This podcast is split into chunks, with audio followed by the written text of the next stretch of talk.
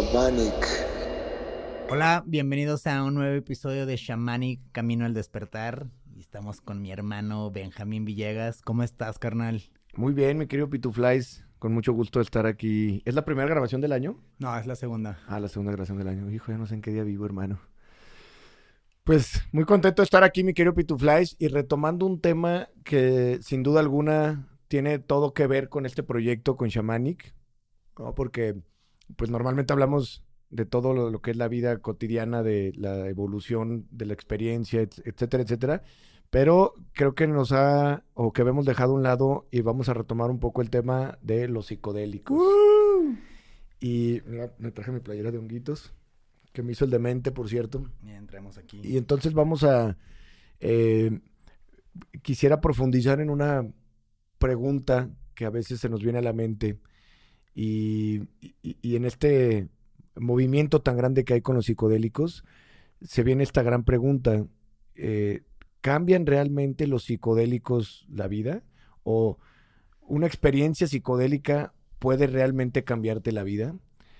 Yo he visto que hay muchas personas eh, que ahora comienzan a compartir eh, o hacer sesiones asistidas con hongos y a una chava en internet que inclusive vi que ya estaba ella dando como retiros para quienes quieren empezar a hacer sus propios retiros. Sí. Y en, una, en un video que subió dijo que una sola experiencia con psicodélicos podía cambiar tu vida. Creo que la- la- lo importante aquí es entender que puede ser, Puede ser. puede ser, pero Hay no una gran posibilidad, ¿no? puede ser, güey. Pero al final, yo creo que en, en- en tantos cientos de casos que he visto, eh, la situación es que cuando una persona tenía toda la voluntad de vivir y hacer una completa transformación, es cuando el cambio realmente es sostenible. Sí. ¿sí? Si no, todo queda como una experiencia. Sí, yo lo veo también como que a veces tristemente desde mi perspectiva se junta mucho como el la parte chamánica espiritual con el pensamiento mágico, como como si también hay otro lado de Ay, sí, con una sesión de, de, de Sí, bufo, una sesión de hongos, ya quedaste, cabrón. Sí, no. Como si tuviera que ser fácil, rápido no. y al revés. O sea, después de ahí viene un gran trabajo que nunca acaba. Es correcto, mi querido Pituflies. Yo diría, güey, eh, nuevamente, todo hablamos desde nuestra experiencia. ¿sí? No existe como tal una respuesta absoluta. Vamos a dar ciertos datos para que cada quien interprete su propia respuesta y podemos contar diferentes situaciones que personas han vivido con los psicodélicos y que nos han compartido sus experiencias y podemos hacer un análisis en base a, e- en base a eso. En base a eso, la respuesta para mí sería que, que marca un antes y después Sí. pero para que el efecto sea duradero y prolongado, para que se integre la experiencia psicodélica más allá de una experiencia y se, y se, y se integre a la vida, sí es completamente fundamental comprender que el milagro quiere decir mi logro. Y es la autoobservación y evolución y cambio de perspectiva que tiene cada individuo lo que lo lleva a trascender o a evolucionarse a sí mismo. Sí. Pues, claro, porque todo se trata de eso, güey. Entonces, eh, una persona me decía, oye, y si, y, si- si me, ma- ma- y eso que pues a nosotros nos convendría, ¿no? Venderle microdosis Claro. y decirles a todos que la microdosis es lo mejor. Me dice, oye, ayer vi una persona por unas microdosis y me dijo, la microdosis me ha cambiado la vida, es lo mejor que me ha pasado, estoy atento, estoy presente, wow, me encanta, ¿no? Sin duda, ese es un caso. Sí. Hay otras personas que han tenido situaciones diferentes. Hay personas que emocionalmente, como lo platicábamos en el episodio con Paola Ambrosi, hay personas que tienen las emociones tan reprimidas que al momento de que la medicina entra, aunque sea en microdosis, puede empezar a remover y expandir todo eso. Y si en un momento te sientes catártico, triste, porque estás expulsando y se está manifestando todo eso que estaba ahí, alguna puede decir, una, alguna persona puede decir, no, hombre, me está yendo de la chingada. Sí, no mames, ¿no? tengo las emociones mames, a flor de piel, cabrón. Alguien puede interpretar eso como algo negativo. Sí. Y pues bueno, eso ya es la interpretación de cada quien. Eh, hubo un experimento que hizo Timothy Leary en los años 60. Él comprendió, pues dijo, wow, ¿no? Wow, los hongos y, y el poder y el potencial que tiene esto. Y dijo, ¿por qué no ir a la cárcel y darle a los presos Wow. hongos, güey, para que se alivianen, cabrón, ¿no? Pues para ver qué pedo. Y entonces él, él, él hace un experimento apoyado por el gobierno de Estados Unidos antes de que... De la prohibición. De la prohibición y, del, y de esta campaña en contra de los psicodélicos. Y va y hace un experimento, güey, donde le da eh, psicodélicos, no me acuerdo a, qué número de reos, y haciendo un análisis, tiene como resultado, o da como resultado, que dice Timothy, dice efectivamente, se vio un cambio positivo en la mayoría de los reos, hay una empatía, hay de cierta manera, pues, se pusieron medio amorosos. Ok. Imagínate ahí. Fraterno. Que se pongan medio amorosos en la cárcel a estar peligroso, pero pues, de cierta manera em, empezaron a empatizar, como que hubo, con, como que hubo ahí eh, una mejora en el estado de ánimo, que es al final lo que, eh, lo que, lo que resulta en su investigación. Pero no puedes tener una investigación completa hasta ahí. Sí. Tiene que, tendrías que ver, ok. ¿Qué pasó después? ¿Qué pasó después? Años? Sí, claro. Y el estudio que, que complementó otra persona da como resultado que al pasar unos meses o un cierto considerado tiempo, seis meses más, eh, la mayoría de las personas habían vuelto a repetir y a comportarse exactamente de la misma manera. Como antes de que... Como antes de la experiencia psicodélica. Sin duda, les ha de haber quedado marcados a ellos esa experiencia psicodélica. Pero al no haber un seguimiento, al no haber un trabajo personal, al no haber una integración, al no haber una verdadera voluntad de cambio, siguieron en la cárcel y a los seis meses pues volvieron a exactamente la misma situación. Entonces, eh, el, el, experimento no lo completó Timothy, hubo otra persona que fue quien da este resultado, no recuerdo quién es, y dice, ¿cómo es imprescindible o fundamental que la voluntad de cambio sea el motor o la verdadera fuente de transformación, más allá de la herramienta que utilizamos como medicina. Claro. Quiere decir que otra vez, la herramienta puede ser la medicina, esa llave de acceso a los planos superiores, a, lo que está dentro y fuera y y que eres tú mismo, más allá de ti mismo. Todo eso que hemos platicado de la maravilla que pueden eh, lograr los estados de conciencia a los que se te somete el psicodélico, no puede tener un verdadero significado o cambio si la persona no tenía ya la voluntad de hacerlo. o sea, no es la magia por sí sola la medicina, sino la, voluntad. Perdón, la voluntad aparte es algo que científicamente es inexplicable, o sea, porque es ese relámpago, es ese chispazo que surge en el interior de la persona que hace que se activen muchas cosas y cuando no existe esa voluntad, por más que estén las herramientas, por más que esté todo dado, no va a funcionar. Y a mí se me hace un ejercicio bien chingón porque así como lo veo en la cárcel, vamos a poner el ejemplo drástico, ¿no? Cadena perpetua a alguien. Pues esa, esa experiencia psicodélica o ese cambio espiritual que pudiera tener, no lo va a sacar de la cárcel, pero va a hacer que transite en su aceptación de una mejor forma. Y si lo llevas al mundo exterior, fuera de la cárcel, pues tal vez una experiencia psicodélica definitivamente no te va a regresar a tu ser perdido o tal vez no te va a cambiar de golpe tu situación económica a la que estás sufriendo. Exacto. Pero va a hacer que tal vez empieces a transitar por otro, por otros tipos de pensamientos. Correcto. Y es que es fundamental entender, güey, que una experiencia psicodélica comienza a remover todo. Mucha gente piensa, no mames, pues tienen una experiencia con psicodélicos y piensan, ah, ya porque hice eso, ya, güey. Sí. O sea, no, ya, yo ya, yo ya, yo ya, yo ya fui a la ayahuasca, yo ya fui a los hongos. Eh".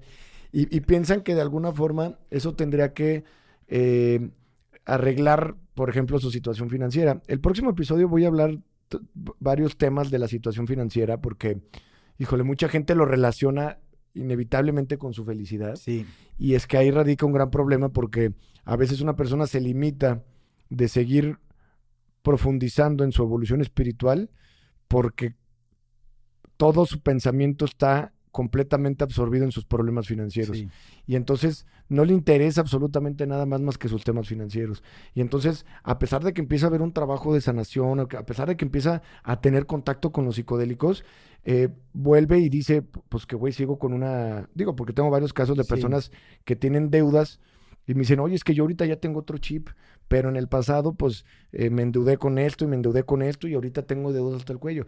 Al final, güey, pues todo tiene solución. Si no tiene solución, entonces entra la aceptación, güey. Claro. ¿Sí me entiendes? Pero al final a veces una persona eh, trata de, de, de, pensar como, ya fui a los hongos, perdónenme las deudas y todo el, el error financiero y, y todo, el, todo lo que hice allá, ay, no, ya quítenlo, porque ya, ya pienso diferente, ya no voy a hacer pendejadas. Pues no, cabrón, o sea, a las personas que les debes te van a seguir cobrando. Claro. Sí, y entonces, digo, es un tema, güey, creo que esto, para no desviarme, lo tocaremos en un, en un siguiente episodio, para, pues, platicar un poquito cómo lidiar con estas situaciones. Nuevamente, pues, te digo, me toca atender muchas personas que empiezan a hacer un trabajo interno, pero que al final las cosas eh, materiales eh, o, las, o las situaciones económicas le siguen ocasionando un problema. Y es que ellos no pueden pensar que porque hicieron los hongos, la situación económica se iba a arreglar. Al contrario, una gran parte de la experiencia puede ser aprender a lidiar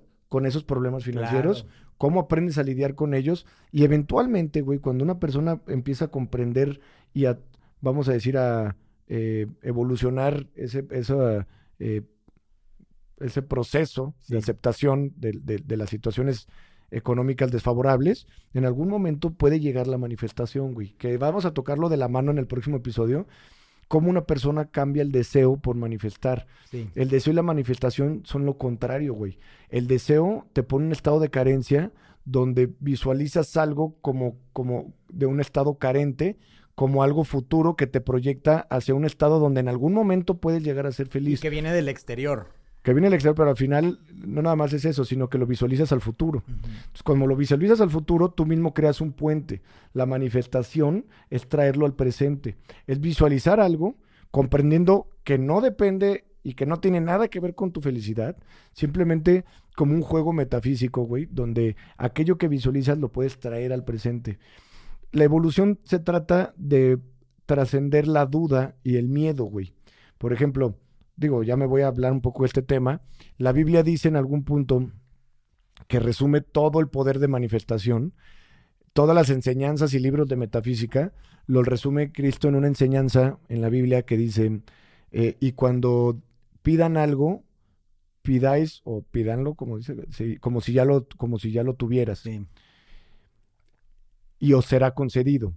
Quiere decir que cuando una persona tiene algo, cuando ya está en sus manos o cuando ya es una realidad, no tienes, no cabe espacio para la duda, no cabe espacio para el miedo o el discernimiento porque ya está ahí, güey. O sea, es como, es como ya estás en tu coche, güey. No puedes desear un coche porque ya lo tienes ahí. Claro. ¿Cómo lo vas a desear si ya lo tienes? Es ahí donde radica la gran diferencia entre el deseo y la manifestación. En dos cosas, y una como la que tú dijiste, es que, primero, ninguna condiciona la felicidad. O sea, un maestro tibetano nos decía, no tiene nada de malo el tomarte una copa de whisky o el tomarte una copa de vino o el hacer esto o el hacer aquello, cuando comprendes que eso no depende de tu felicidad. Dice este maestro, y entender profundamente esta enseñanza. El problema es pensar, la copa de vino me va a hacer feliz, o la copa de whisky me va a hacer feliz, claro. o este sueldo me va a hacer feliz. Sí. Tú tienes que comprender que si no eres feliz con tu sueldo de ahorita, tampoco vas a ser feliz con el sueldo de mañana, o con un sueldo con un cero más. El dinero, como lo he dicho, el dinero no da la felicidad, pero tampoco la pobreza. Quiere decir que ni la pobreza ni la riqueza están condicionadas a tu felicidad. Oye, si la riqueza no da la felicidad, entonces la pobreza la da tampoco. No tiene nada que ver.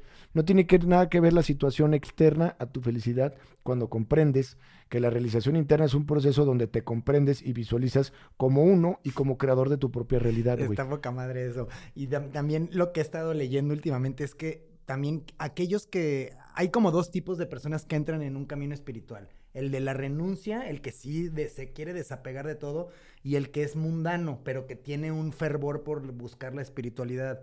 La espiritualidad en ningún caso también eh, aprueba, no es de aprobar, sino no empatiza con la pereza. O sea, no tiene que ver nada como, ah, ya soy espiritual, ah, no, nunca. ya no voy a hacer nada. Tú siempre tienes que regresar a tu rol material porque es un mundo material en el que vivimos. Nada más que depende de la perspectiva en la que lo tomas. Todo es perspectiva porque te repito, Cristo era carpintero, güey. Sí. me entiendes? Pero tienes que eh, eh, ponerte en los, en los pies del maestro Cristo y comprender como el maestro Gautama que una persona que tiene una realización interna como ellos, para ellos es absurdo el tema del, del, dinero en, cuanto, en cuanto a que pueden manifestar lo que sea porque pueden hacer templos y pueden hacer, y, pueden, te digo, Cristo era carpintero. A, lo que voy es que es irrelevante. O sea, para ellos sería absurdo condicionar su felicidad a tener o no tener dinero. El Buda Gautama comprendió esto, dejó su palacio y en algún momento cuando alcanzó el nirvana, supo que siendo hijo del rey Sudodana también podía, vamos a decir, utilizar eh, recursos materiales que, que, por, por, sangre traía, cabrón.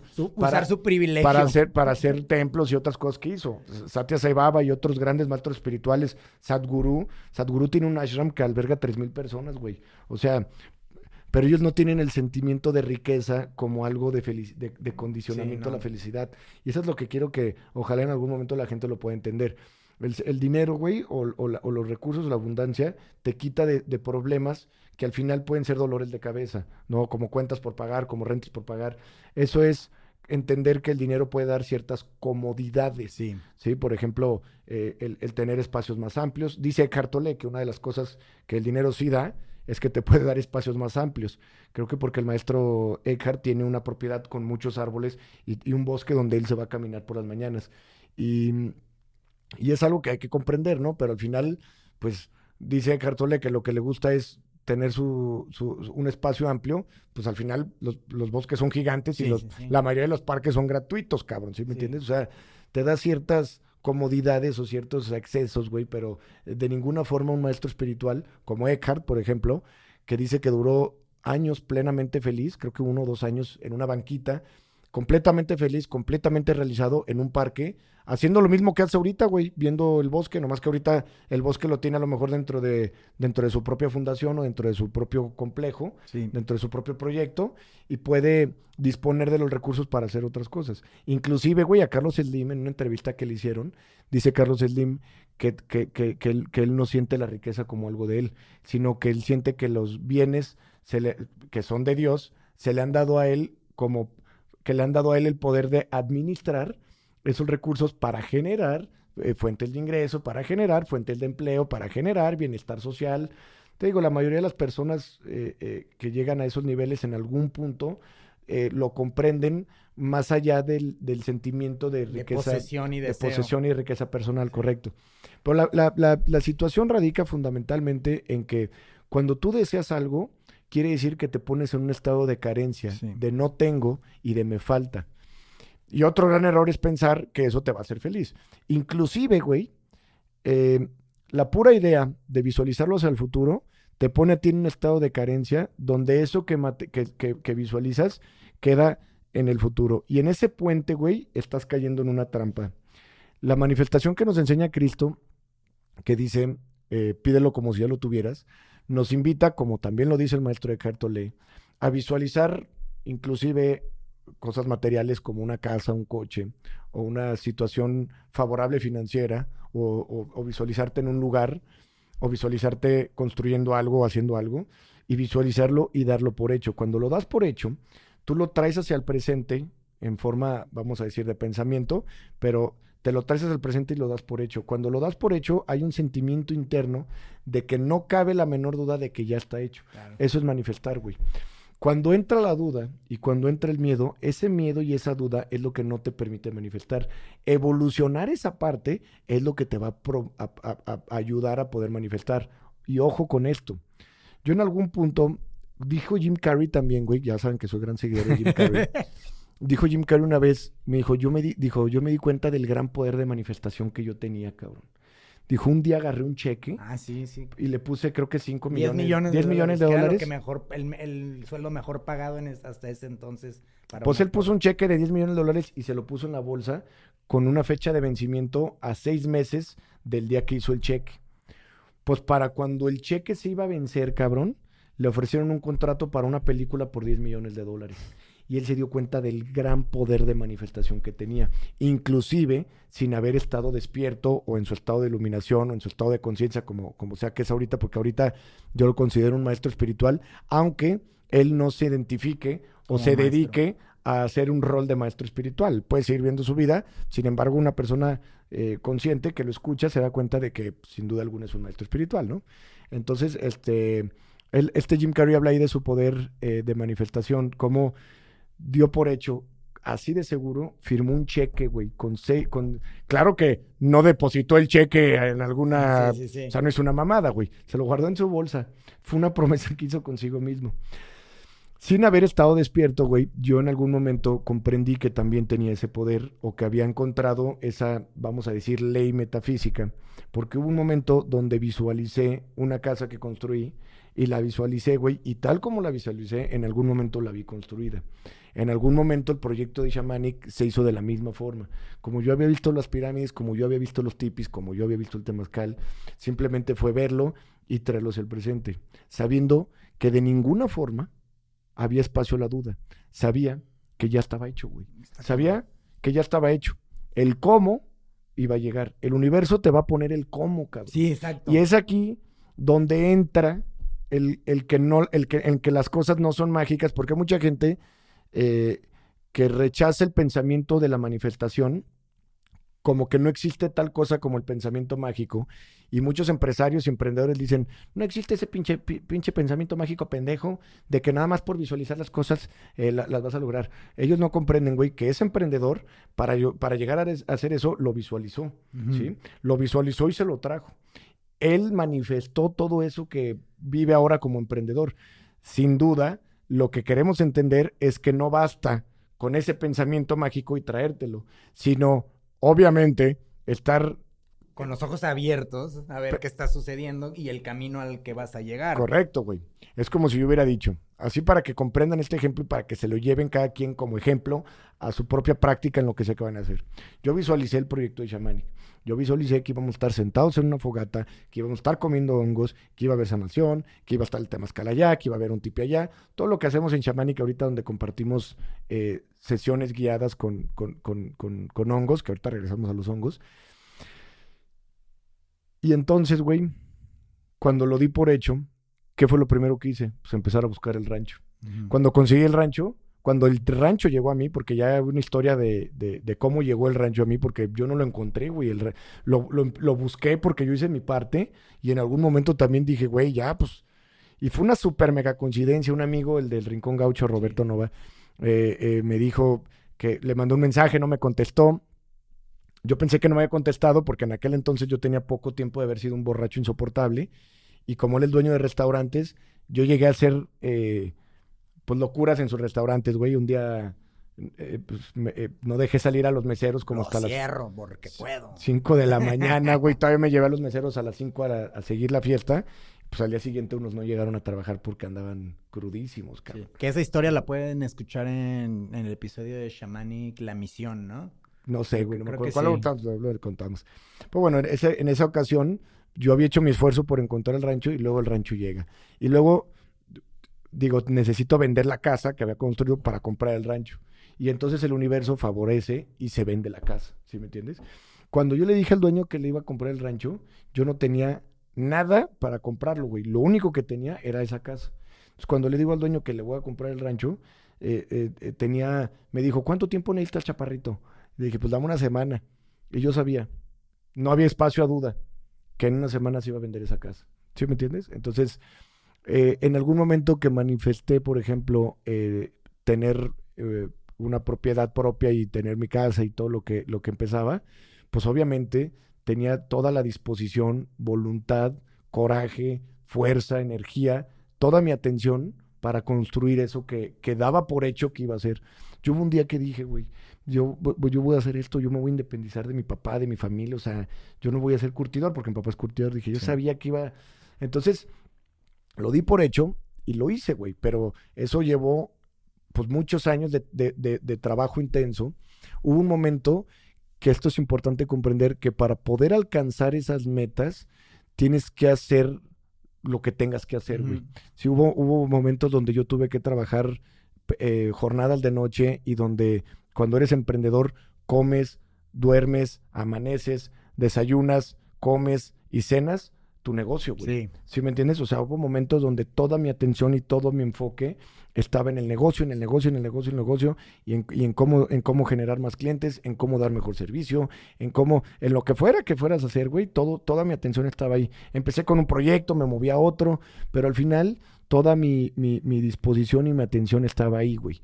Y eso también hay que comprender, que para poder manifestar eso tienes que ser en, en ese aspecto completamente correspondiente de dedicar la energía, porque todo es energía, toda la energía que necesito requiere el tamaño de tu Y proyecto. enfoque. Sí, claro, güey, o sea, la atención plena en lo que estás haciendo. Hay muchas personas, pues, con todo respeto, güey, ahorita, pues que quieren todo muy fácil, Sí. que quieren todo muy rápido y que no están dispuestos, por ejemplo, pues a trabajar horas extra, no están dispuestos a desvelarse, no están dispuestos a, a- a sacrificar salidas, fiestas, fines de semana, ¿sí me entiendes? Hay Incluso mucha- hasta la iluminación o el despertar lo quieren fácil y de inmediato. Todo, ¿no? güey. No, ahorita, te digo, ahorita la- la- la- las generaciones son de que hasta hay un meme, ¿no? Que dice, yo sentándome, yo exigiendo la iluminación después de, de cinco minutos de estar meditando.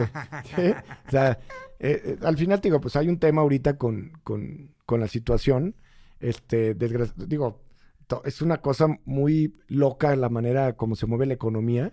Y hay situaciones donde gente, literalmente, llámale suerte, gente sin talento, eh, de repente genera, se hace famosa por alguna tontería sí, sí. y de repente, o sea, yo en lo personal estoy muy lejos de, de, de ser, eh, ¿cómo se dice? Fan de la música de ciertos reggaetoneros que para mí no- ni siquiera no saben hablar, güey. Sí. Pero definitivamente, yo para, desde mi perspectiva, pues no hay talento. Ajá. Sí, pues ¿dónde está el talento en mamá, mamá, mamá? Y de repente los ves, güey, y pues que los artistas más renombrados, más eh, que los Beatles y con más o sea, una locura, ¿no? Sí, sí, sí. Al final te digo, pues hay quienes se adaptan a las nuevas tecnologías, hay quienes se adaptan a las nuevas, pero sin duda alguna toda persona que llega a, a manifestar está ahí, igual que estos raperos, Sí. eh, eh, manifestaron eso de alguna forma y estaban ahí cuando la oportunidad eh, se precipitó. Esos raperos son grandes manifestadores. Grandes manifestadores, güey, claro, son almas, eh, sin duda alguna, grandes manifestadores. Sí. Y, igual que, que- que- que las personas que, llegan a, a- a- a ser tan relevantes en cargos como los, los que tienen Facebook y, todas estas, pues claro que son eh, grandes manifestadores. Bill Gates, fíjate nomás el poder de manifestación, Bill Gates le dijo a sus profesores en, en la universidad, siendo un estudiante, él les dijo que antes de sus 30 años ya iba a ser billonario. Y cuando tenía 29 años, si no me equivoco, se convirtió en uno de los hombres más, o de los chavos más ricos del, del mundo, güey. O sea. Sí, güey, o sea, es poder de manifestación, hermano, pero al final ese poder radica en que no puede haber espacio para la duda. Hay almas naturalmente más evolucionadas que otras, hay a quienes les cuesta más, pero radica en esencia en la pequeña enseñanza de Cristo. Pídelo como si ya lo tuvieras. Si, lo, si ya lo tienes, güey, ¿cómo lo puedes desear si ya lo tienes? Radica en que no caigas en ese puente de visualizar de una situación carente algo que viene, que está allá, sino algo que está aquí, algo que ya es. Y como ya es, no lo puedes desear porque ya lo tienes. Y como no hay miedo, como no hay duda, como no hay por qué no, porque tú eres el universo, no está esperando que el universo te lo dé, porque el universo eres tú. Sí. Entonces solamente vas a estar atento a que los tiempos tomen forma, ¿sí? Como, te repito, mi esposa eh, estaba conmigo el día que, que me levanté y que fue la visión de Shamanic. Y, lo tengo en un dibujo horrible ahí en mi este, y fue visión Shamanic. Y te prometo que el dibujo mal hecho que hice era de un proyecto que ahorita, años después, ya es una realidad, güey, que recibe gente. Eh, bueno, ahorita ya no, ya no cada semana, ya eh, bajamos un poquito el ritmo porque eh, fue muy agotante. Antes, cada semana, viernes y sábado, recibíamos personas para hacer sesiones con, con hongos, con psilocibina y con bufo DMT, bufo alvarius. Y estuvimos compartiendo medicina y compartiendo estas, estos procesos, acompañando, acompañando sobre todo a, a todos aquellos que, que venían a Shamanic. Fue muy cansado los años pasados, atendimos cientos de personas, no sé si do- dos mil personas, no te sé decir, güey, pero mucha gente. Y eh, el staff mismo, el equipo de trabajo y yo personalmente sentimos que era un ritmo que no se podía sostener, Ujú. el estar cada fin de semana. eh, y entonces este año comenzamos un fin de semana sí, un fin de semana no, un fin de semana sí, un fin de semana no. Entonces nos da un fin de semana de descanso y, y también ahorita ha sido eso, eh, eh, eh, como se dice, necesario para, para, para retomar fuerzas, ¿no? Sí, o sea, Oye, a ver, y de todo este número de personas que, que has visto pasar, y regresando a esta pregunta que hiciste al inicio, ¿cambia a qué porcentaje, si se podría decir, le cambia la vida el psicodélico y, a- y cuántos de estos regresan a, a- a su, ordin- a su mundo ordinario? Mira, fíjate qué buena pregunta porque eso nos lleva otra vez a, a- a este tema de los psicodélicos, de si realmente cambian la vida.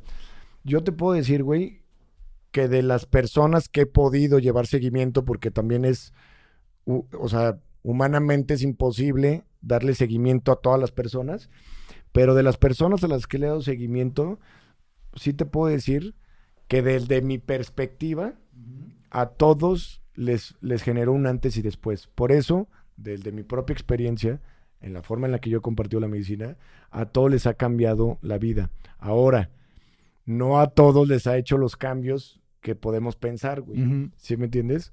Hay personas que eh, tuvieron cambios eh, muy fuertes, güey, en cuanto a que se sumergieron y abrieron la caja de Pandora. Hay quienes empezaron a detonar traumas y que claro que si les preguntas a ellos lo volverías a hacer, te dicen, no mames, Claro no, que no. cabrón. Pero sin duda alguna eso los llevó, les removió. Porque algo que la medicina hace es que al abrir el campo electromagnético, güey, y al tener una percepción eh, completa o más amplia de lo que eres, de lo que no eres, de lo que está ahí guardado, híjole, güey, es inevitable eh, eh, eh, dejar claro que te remueve. Sí. Como decía Paula Ambrosi, te expande, te expande y te expande todo lo que traigas. Y entonces comienza un trabajo muy profundo. Dijo un maestro espiritual, y, y nosotros lo dijimos en unos episodios pasados, yo dije que las medicinas ancestrales o los hongos o los psicodélicos sí eran para todo mundo, pero que no era el momento de todo mundo. Que no era el momento y que no era el tiempo para todos. Refiriéndome a que no en esta vida le tocaba a todos. Siendo alguna, los psicodélicos son para todos, pues a lo mejor no, es- no le voy a llevar ahorita a mi abuelo, Sí. que tiene toda su vida siendo católico, ir a moverle ahorita todos sus. Pues acabón, se le da un Sí, infarto, cabrón. o quién sabe qué le pase, ¿no? Entonces, un maestro espiritual que hace unos retiros de, de, de- de ir a ver ovnis, hace contactos, eh, se llama UFO, UFO Camping, está en Instagram. Es un chavo que a mí me encanta lo que comparte y me encanta cómo lo comparte, me, encanta su forma de expresarse. Ya platiqué con él una vez, no me acuerdo cómo se llama, pero ya platiqué con él una vez para ver si un día podemos hacer un podcast con él. Sí, tiene pues, una conexión divina este, este chavo.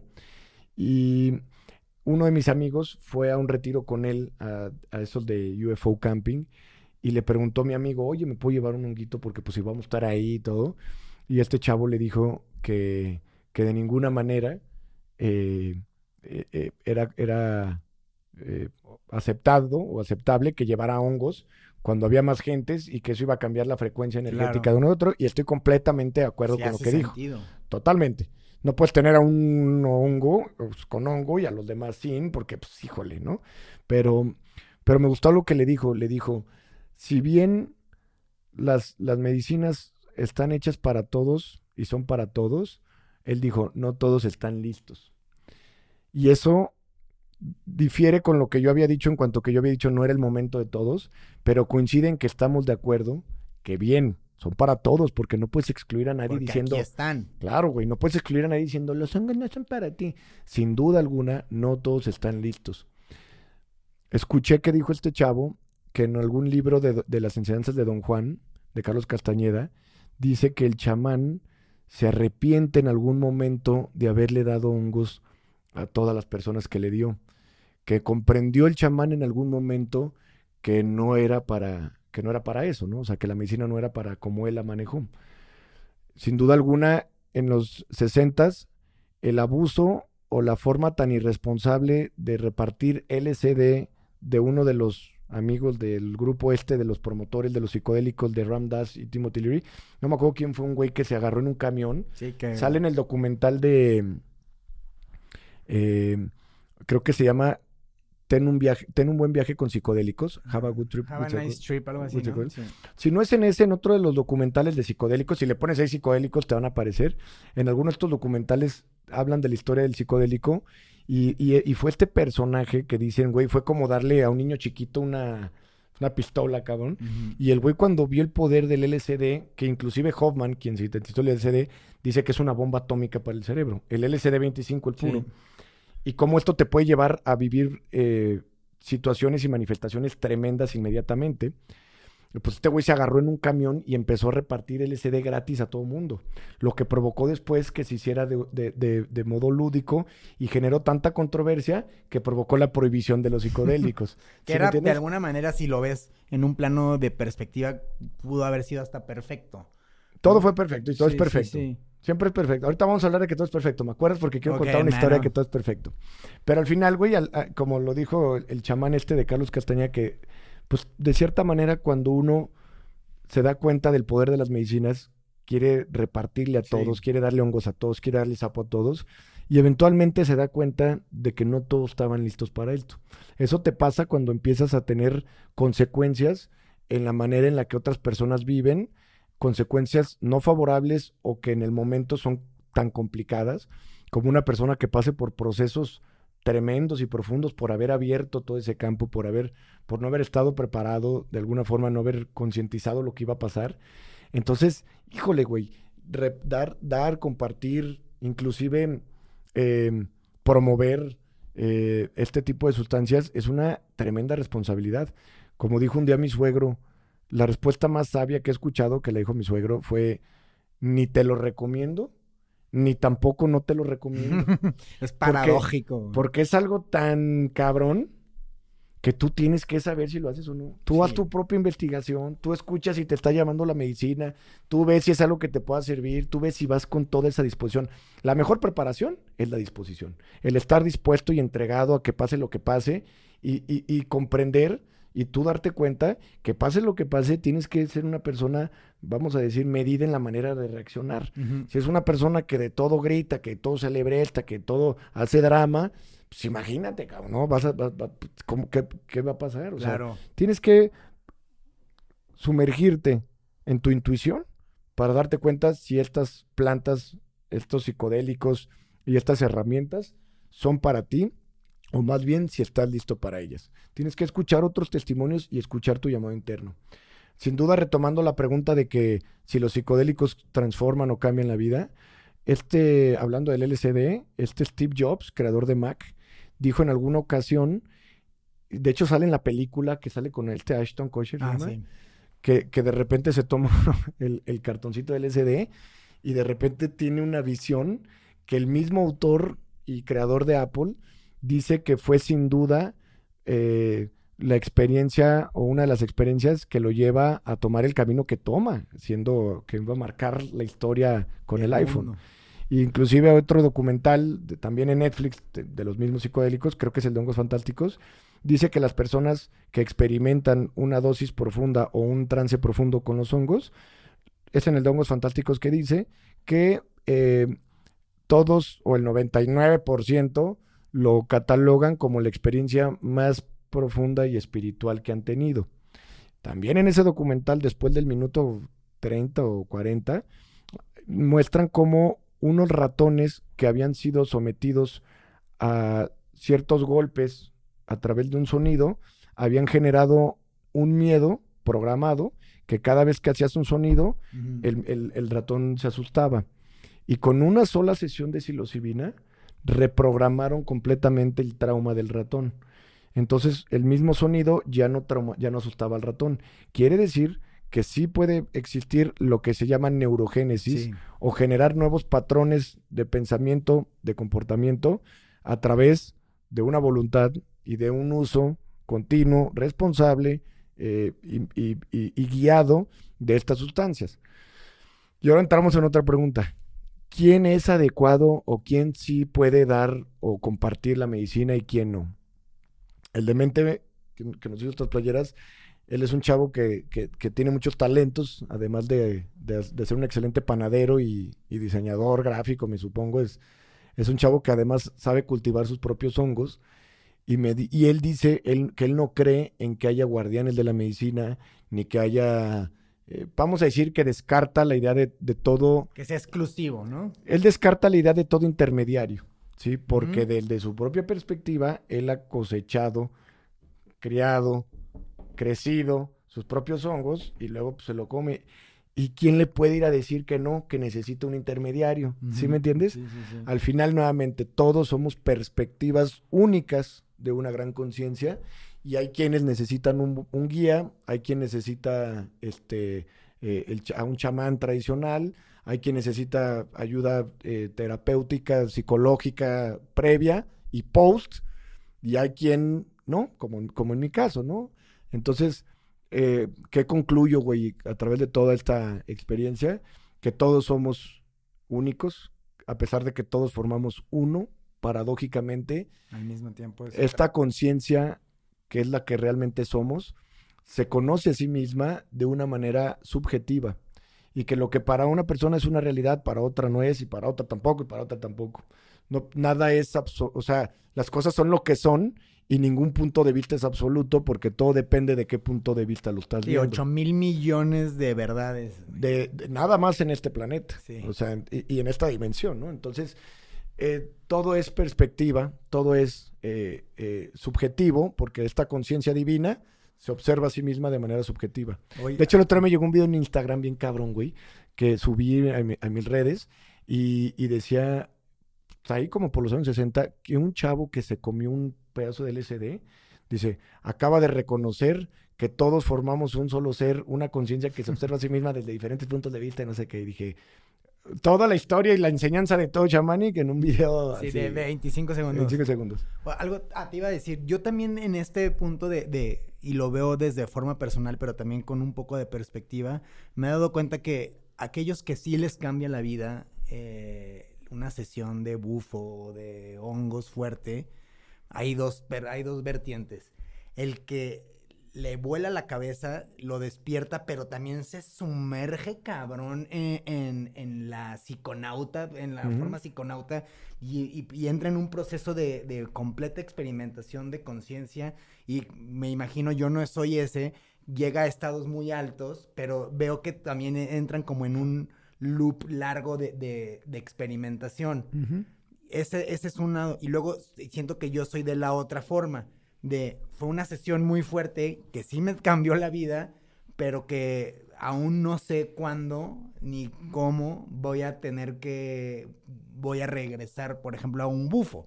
Hongo sí, creo que lo, es un poco es diferente, ¿va? Sí, sí. Pero ¿qué pasa? O sea, ¿cómo es esto? O sea, ¿cuál, cuál es el, el camino más adecuado? Es que no, no existe como tal el camino correcto o adecuado, porque otra vez todo es perfecto. Y ahorita contamos una historia muy cagada de todo es perfecto, que, estuve en una cena con unos amigos y que hablábamos de que todo es perfecto y está muy chistoso, ahorita la cuento. Pero no existe esa, esa realidad porque nuevamente, como todos somos únicos y como todos somos una em, punto de vista o un punto de observación donde esta gran conciencia se conoce, todos somos creadores de nuestra realidad. ¿sí? Tú creas tu realidad con el pensamiento, güey. Eh, por ejemplo, em, si, si, si, a ti te nace después de una experiencia psicodélica indagar profundamente en el psicodélico, pues adelante. Fíjate en este grupo de los de los años 60, uno de estos, de estos personajes se agarró y se fue con un camión y se puso a darle LSD a todo el mundo. El otro cabrón empezó a hacer un movimiento de dropout, tune in, empieza a hacer un movimiento hippie.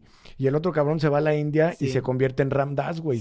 ¿Y cuál fue el camino correcto? Todos. Todos, güey. O sea, todos hicieron su pinche loquera. Todo fue perfecto. Y Ramdas dice en el, en el libro Puliendo el Espejo que después de un punto de, tanta psicodelia, también llegó a un vacío. Que es lo que lo lleva a. Ramdas, aparte, güey, exacto. Exactamente. Él se va a la India, pues él tiene un descubrimiento muy profundo y de ahí se va a la India. Y fíjate en esto, güey. Yo creo que, eh, ah, y otra vez voy a hablar desde mi experiencia. Cuando, cuando yo tuve esta visualización de lo que, de lo que somos, cuando por fin entendí, güey, que Dios existía y no nada más en otro plano, sino que estaba en todo, sin todo. Cuando una persona se quita la venda de los ojos, lo único que hace es que reconoce, igual que el güey con que trae el CD, reconoce y ve a Dios en todo, güey. Em, decía una persona también en el documental de DMT, la molécula del espíritu, decía un soviético, que también que le dieron LSD, y decía que veía la mano de Dios en todo, güey. Y decía, el que no, el que no lo entienda es porque no sabe de qué carajos está hablando.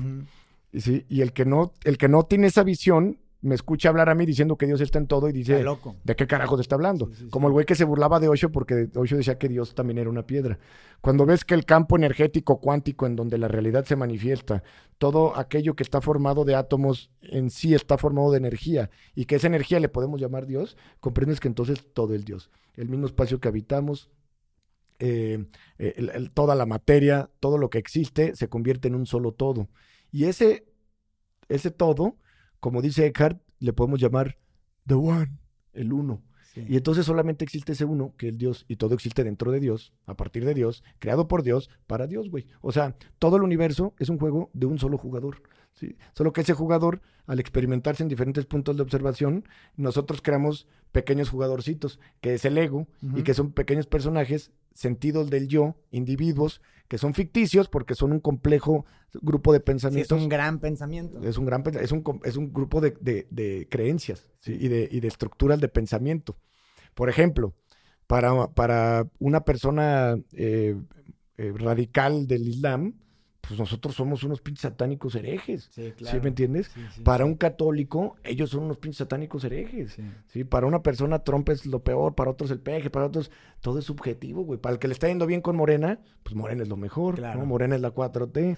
Entonces, pues todo depende de dónde lo veas. Nada es absoluto. Todo es subjetivo, dependiendo de dónde, de tu punto de observación. Y eso nos lleva a esta gran aceptación de que pues, las cosas son lo que son.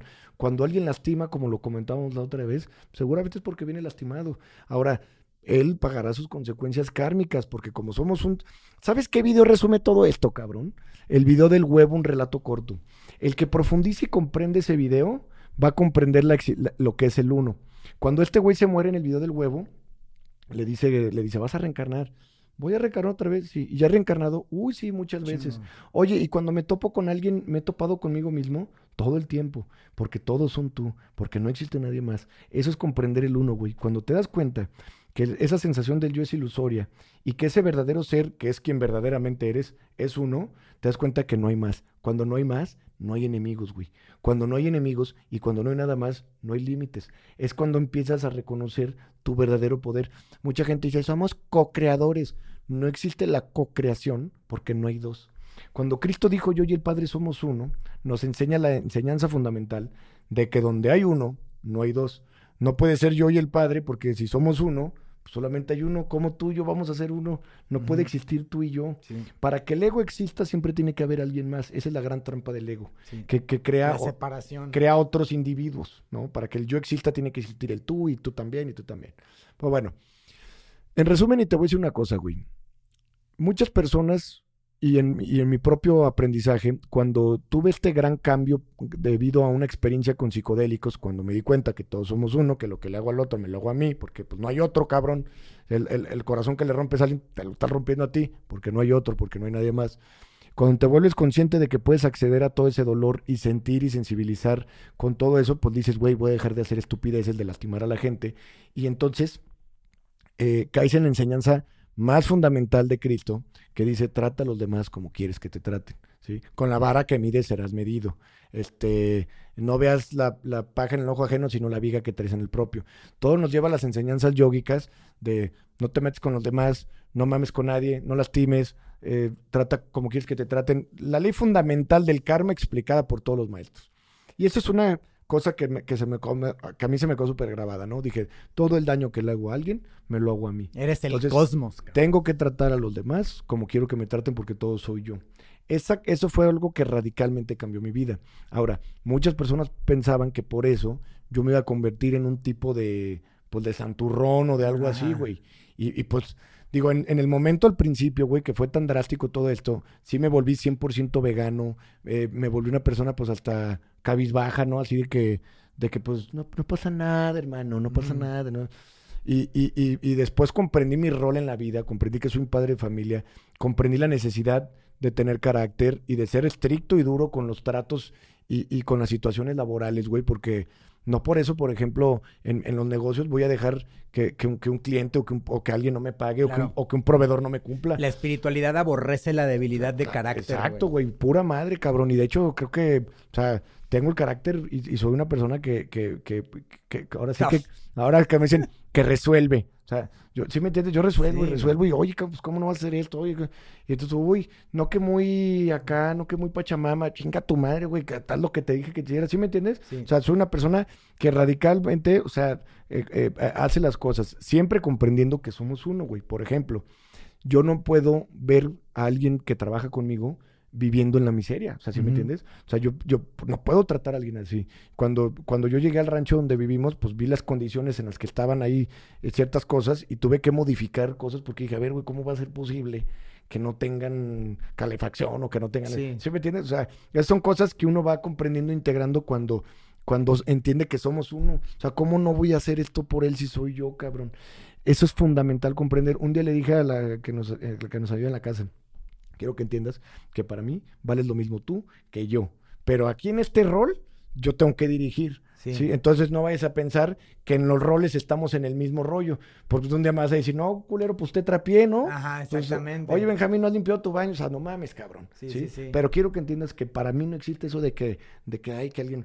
Para mí no existe nadie ni arriba ni abajo. Todos valemos exactamente lo mismo porque somos exactamente el mismo el mismo, absolutamente el mismo ser. Comprender ese video del huevo, cuando dice, tú fuiste Cristo y tú fuiste Hitler, nos enseña a comprender que a través de estados de conciencia puedes visualizar la vida de Cristo, la vida de Hitler. Por eso muchas personas que en sesión de repente, no mames, yo era Gengis Khan, sí. o yo era Julio César, o yo era Judas Iscariote, o, o sea, cosas. Sí. Y es porque, te repito, como todos somos uno, al final, porque antes éramos menos habitantes y ahorita somos más quiere decir que las vidas pasadas no son tuyas, sino que con respecto a tu frecuencia de ahorita puedes hacer una relación a vidas pasadas. Por eso muchas personas pueden recordar la misma vida pasada, güey.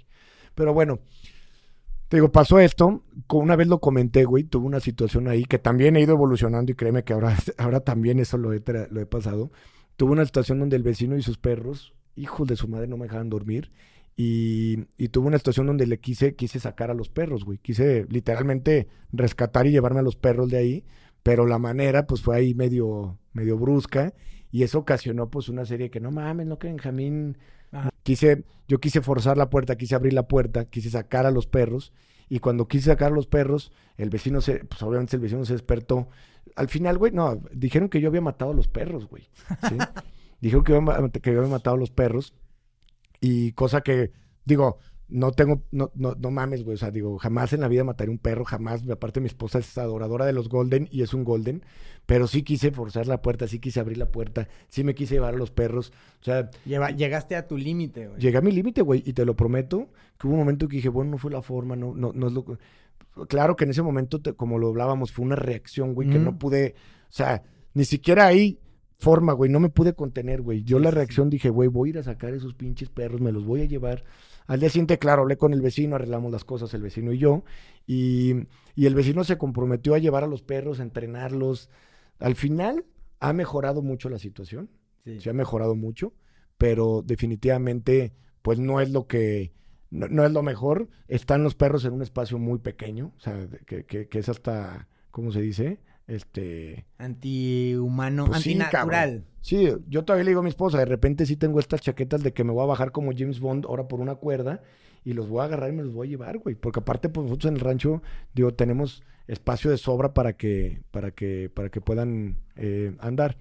Pero lo que voy, entonces mucha gente eh, diría, no, no, pues entonces si reaccionó así, si fue, quiso sacar los perros, si, si hizo un desmadre ahí con su vecino, entonces profundamente, güey, en, durante este proceso me di cuenta que los cambios más importantes, obviamente después de reconocer que somos uno, después de reconocer que, que, que, que todos formamos el mismo ser, eh, después de comprender que ni la riqueza ni la pobreza me hacen feliz, que ni nada externo a mí me puede hacer feliz, que el apego provoca sufrimientos, que mientras más seres queridos tienes, pues más preocupaciones uh -huh. tienes. Entonces, una vez después de comprender todo eso, me llevó a apreciar la vida y creo que todo se resume con que más allá de los conceptos que uno crea, porque te repito, cuando una persona empieza un camino espiritual, se crean conceptos en torno a esa persona. Se crean conceptos en cuanto a cómo tiene que comportarse o cómo tiene que ser o cómo tiene que vestir.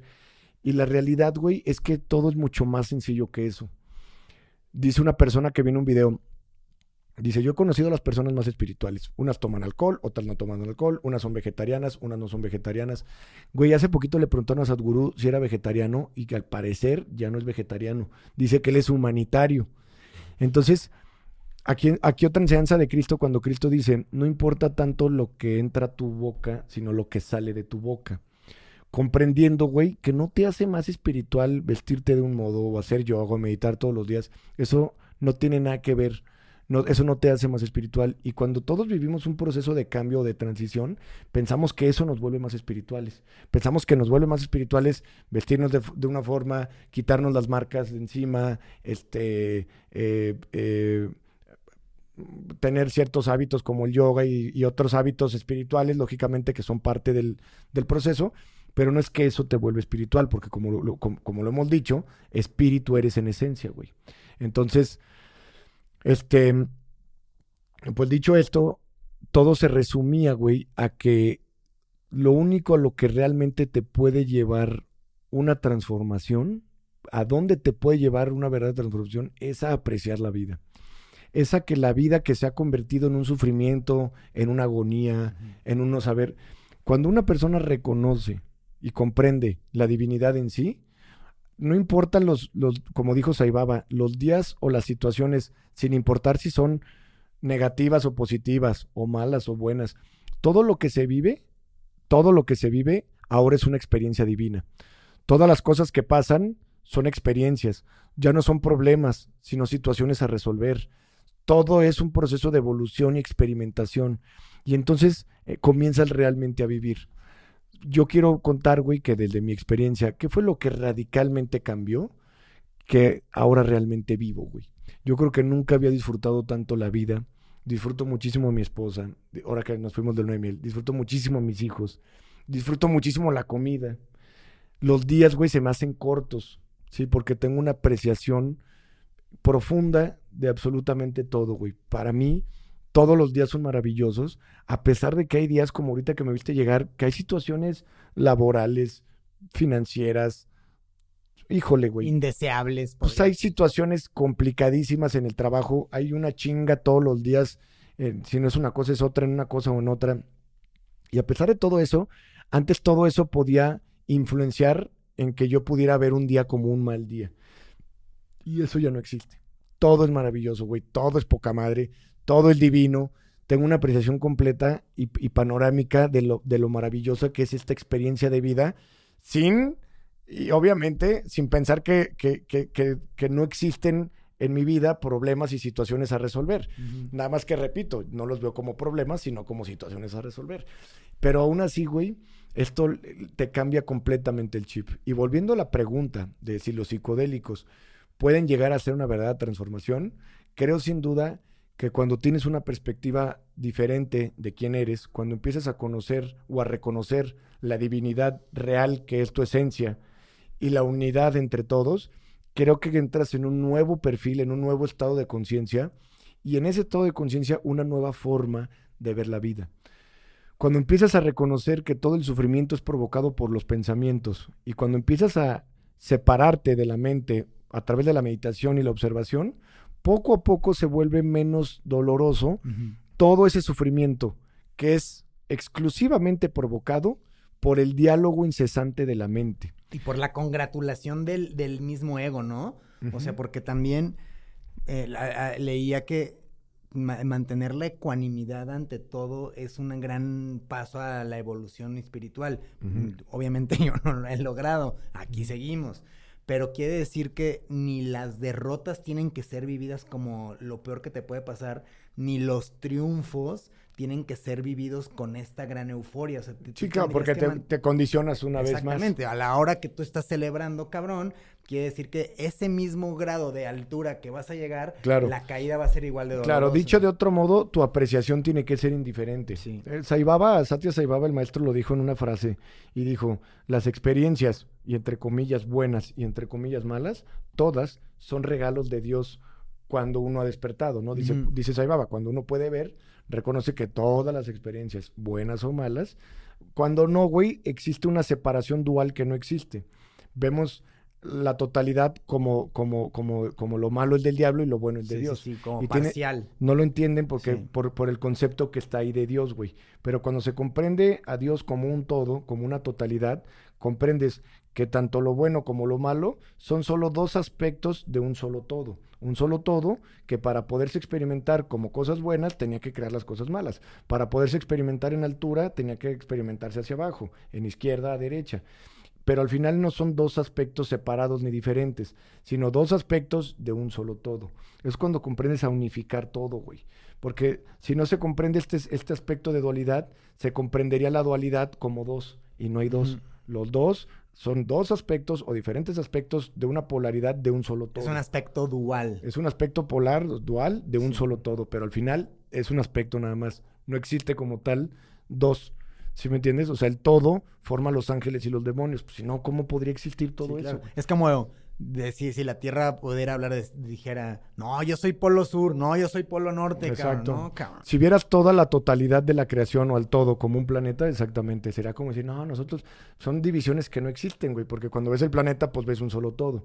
Dicen, no, gente que ha ido al espacio, que se dan cuenta, pues que somos un- una sola Sí, especie. The cabrón. overview effect. Pues dicen, güey, somos una sola especie, ¿cómo que estamos haciendo fronteras y barreras y puta, qué chinga sacar las visas y los pasaportes y los Sí. puta cabrón, qué, qué joda el, el- el tener que sacar un trámite para ir a visitar un lugar que está dentro del planeta donde tú naciste, güey. Sí. O sea, hazme el, fa- hazme cabrón favor, güey. O sea, ¿quién se le ocurrió, no? Digo, sé que si entramos en, en detalle, pues hay temas eh, Geopolíticos. geopolíticos y todo un rollo ahí, una historia.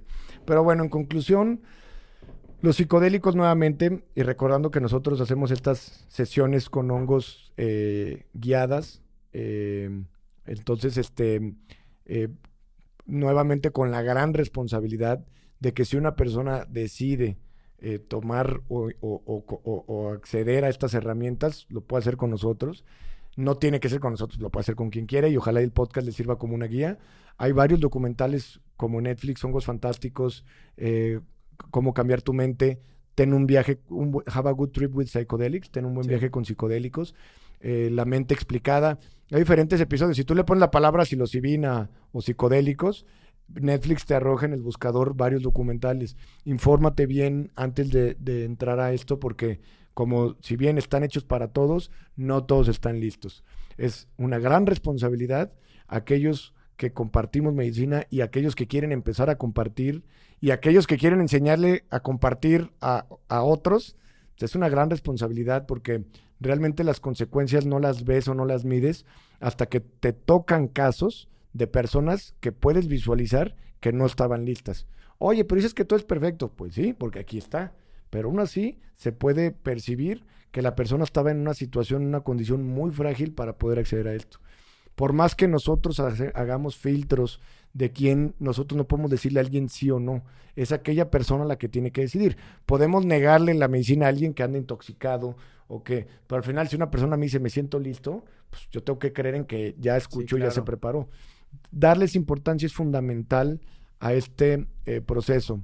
Yo creo que el siguiente podcast seguiremos hablando un poquito de la manifestación y como lo comenté, güey, las personas tienen que resolver sus situaciones económicas y financieras mundanas con, con- con herramientas mundanas como son asesorías eh, eh, eh, administrativas y Acciones. y negociaciones con las tarjetas de una- crédito y todo sí, eso. exacto. pero no debes mezclar ni condicionar eso a tu proceso espiritual. Si una persona ya comenzó su proceso de conocimiento y de sanación, no puede esperar que porque ya fui a los hongos, el banco me va a perdonar las tarjetas. Ajá. ¿sí? Hay cosas y hay situaciones generadas por nuestro pasado que tenemos que responder. Como lo dije en algún momento, tuve en, en mis épocas de alcoholismo y borrachera, eh, lastimé a una persona físicamente y años después, ya yo en este camino de shamanic, me encontré al- a la persona que lastimé y me dijo, oye, güey, el daño que me hiciste no me dejó trabajar tanto tiempo y pues espero una remuneración económica. Y, y, y, pues yo ya ni modo que yo le dijera, no, es que ya tengo otro chip, ya no tomo. no, ya soy pues, otro. no, pues sí, cabrón, déjame pagar lo que, lo que pasó, pues ni modo, güey, ¿sí, me entiendes? Claro. Entonces, pues son situaciones, al final, nuevamente, no podemos dejar que estas situaciones influyan en nuestra vida en contexto o en contorno o en torno a nuestra felicidad.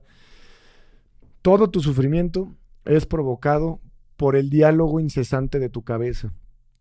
La situación económica la vas a resolver o no. Va a pasar lo que tenga que pasar. Lo vas a resolver cuando y como lo tengas que resolver. Pero no permitas que ese diálogo incesante de tu cabeza te esté martirizando todos los días por una situación que tienes que resolver.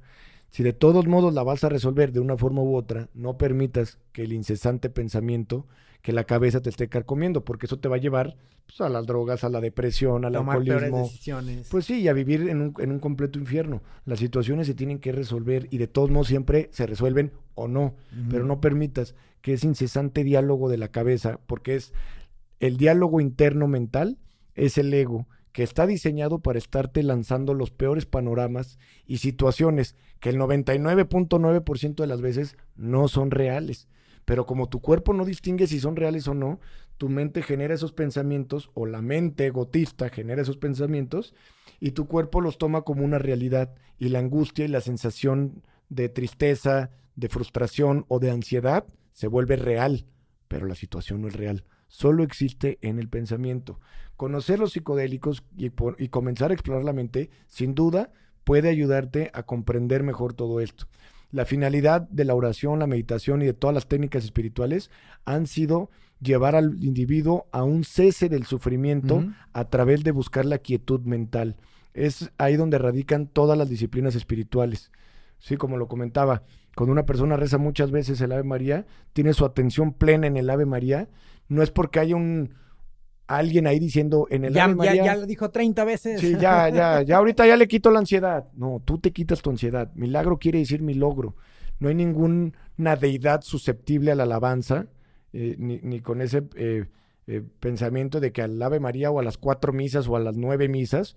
Sin embargo, toda disciplina y técnica espiritual, sin importar la religión o credo, lleva a una persona a que al tener su atención y su atención y su intención completamente puestas en un solo lugar de frutos. Si tú tenías completamente tu intención en sanar y una oración profunda con la atención plena ahí, todos los milagros son posibles porque otra vez el milagro quiere decir mi logro. Bueno, pues acuérdense de contactarnos si alguien quiere ir a sesiones. Ah, me faltaba contar sí, historia. por favor, cuéntalo de que todo es perfecto, cabrón. Bueno, pues como comenté en el episodio pasado, pues hubo varios cambios, ¿no? En, en, en hubo varios cambios en, en la administración, en en, nuestro negocio personal, hubo varios movimientos por ahí y al final va cerrando ciclos con ciertas personas, eh, al igual como lo fueron ciertas relaciones en el pasado que en aquel momento eran tormentosas y tóxicas, ¿no? Como cuando una persona tiene una pareja tóxica con su pareja. En el momento no ves el panorama completo, pero al final de la película o en otra secuela de la película, en otro episodio de la película, en otro capítulo, ves que lo que pasó en aquel capítulo fue perfecto. Y estaba hablando con varios amigos de situaciones, ¿no? En una cena que tuvimos, y les decía, pues sí, pero todo es perfecto. Y me dice un amigo, pues sí, cuando cierras ciclos con las personas, ¿no? Llámense exnovias, colaboradores, todo, todo. Y, y, le digo, pero todo es perfecto. Y me dice, pues sí, todo es perfecto, pero que chinguen a su madre, ¿no? Entonces, digo, al final esto, esto me lleva a que, claro, todo es perfecto, pero hay situaciones y ciclos que inevitablemente se, cierran y simplemente cuando tengamos la oportunidad desde un capítulo eh, posterior, agradecer y siempre comprender que toda la orquesta sinfónica de la creación divina siempre es perfecta. Porque el negar que todo es perfecto es negar la perfección de Dios en la danza cósmica, la perfección con la que tu cuerpo salió del cuerpo de tu mamá y con la perfección que los alimentos brotan con la perfección, que el planeta está acomodado cerca del Sol, con todas esas perfecciones que no pueden ser más que un cálculo perfecto de todo. De igual manera, cada pequeña acción que hacemos o cada pequeña o grande experiencia que vivimos tiene una connotación profunda en nuestra evolución como seres. Y bueno, al final, lo veas o no lo veas, es lo que está pasando y lo que ha venido pasando. Has venido evolucionando, has venido, vamos a decir, creciendo o madurando en todo sentido, eh, tanto físicamente como alma. Y eso es al final el único propósito de la conciencia, como lo dice el video del huevo, experimentar hasta que tengas un nivel de madurez y puedas eh, trascender a planos superiores o hacer eh, eh, realidades diferentes. Pero bueno, pues eso es todo, mi querido Pituflies. Venga, hermano, gracias por escuchar. Suscríbanse al canal, todo lo que tengan que hacer, Ah, sí, canal compartan. de YouTube. Gracias.